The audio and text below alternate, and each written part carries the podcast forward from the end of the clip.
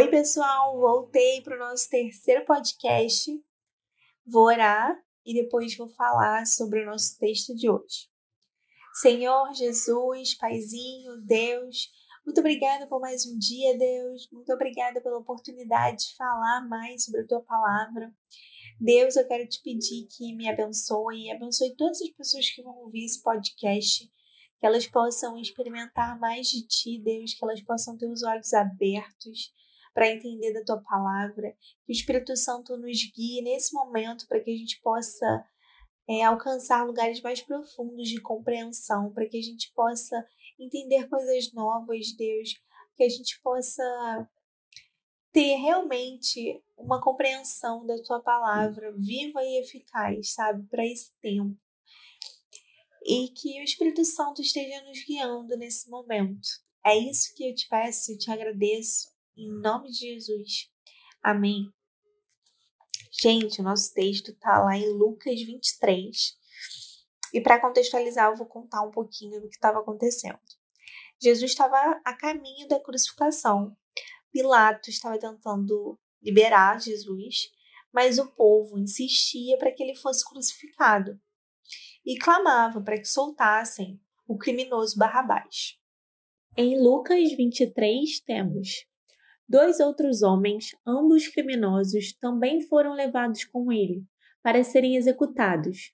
Quando chegaram ao lugar chamado Caveira, ali o crucificaram, com os criminosos, um à sua direita e outro à sua esquerda. Jesus disse: Pai, perdoa-lhes, pois não sabem o que estão fazendo. Então eles dividiram as roupas dele, tirando sortes. O povo ficou observando e as autoridades o ridicularizavam. Salvou os outros, diziam. Salve-se a si mesmo. Se é o Cristo de Deus, o escolhido.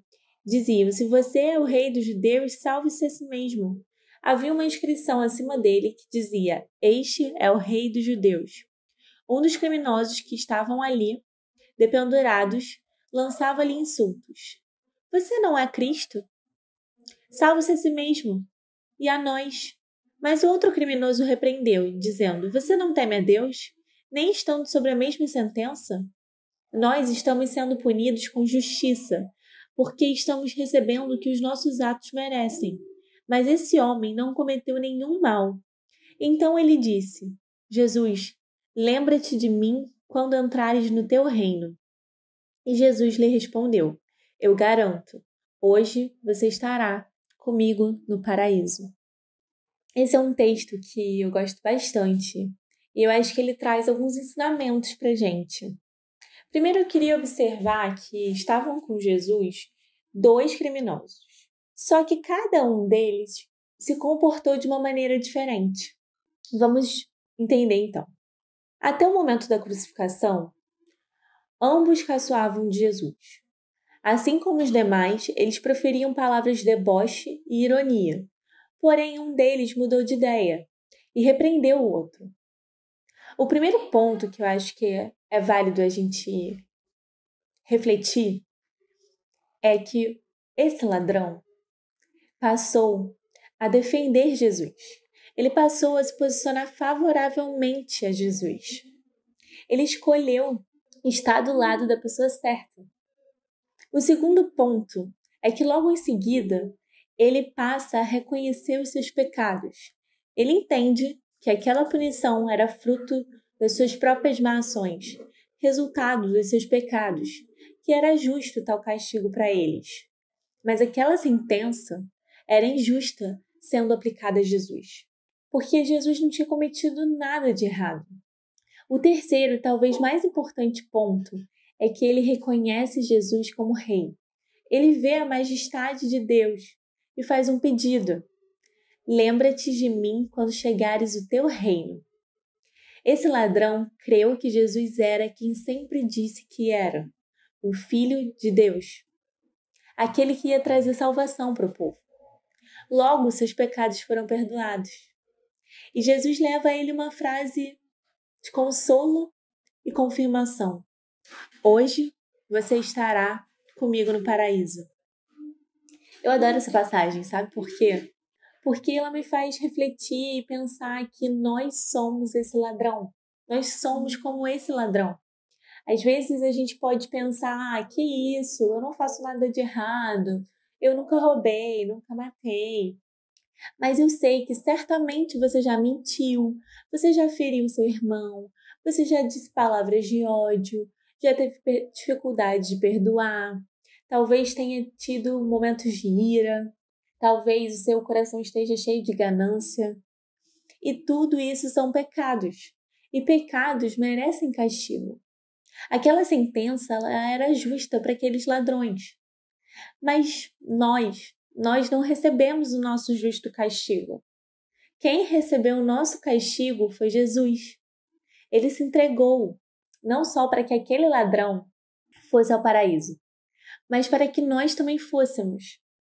Por isso, nós temos que fazer como Dimas. Dimas, a título de conhecimento, é o nome do bom ladrão. Primeiro, se você ainda não reconheceu, se você ainda não escolheu se posicionar ao lado de Jesus, esse é o momento certo. Aquele ladrão não perdeu a última oportunidade que ele tinha. E a segunda coisa importante que aquele ladrão fez, que a gente também tem que fazer, é reconhecer os nossos pecados e se arrepender deles. Terceiro, temos que reconhecer Jesus como Filho de Deus, Confesse Jesus como Senhor da sua vida.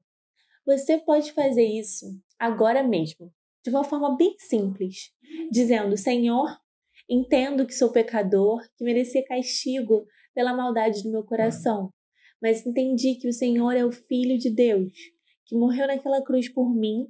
Perdoa os meus pecados, Pai, me transforma e lembra-te de mim quando estiver no teu reino, quando estiver no paraíso. Se você já confessou Jesus, você também pode aproveitar esse momento para agradecer a Deus. Para agradecer a Jesus por ter feito o sacrifício por nós. Renove sua aliança com Ele.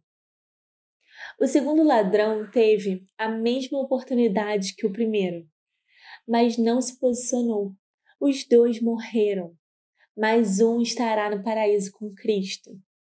Ele entendeu que Jesus é o Filho de Deus e se arrependeu verdadeiramente dos seus pecados, dos seus erros. E você, onde estará? Nos vemos no paraíso? Até o próximo podcast!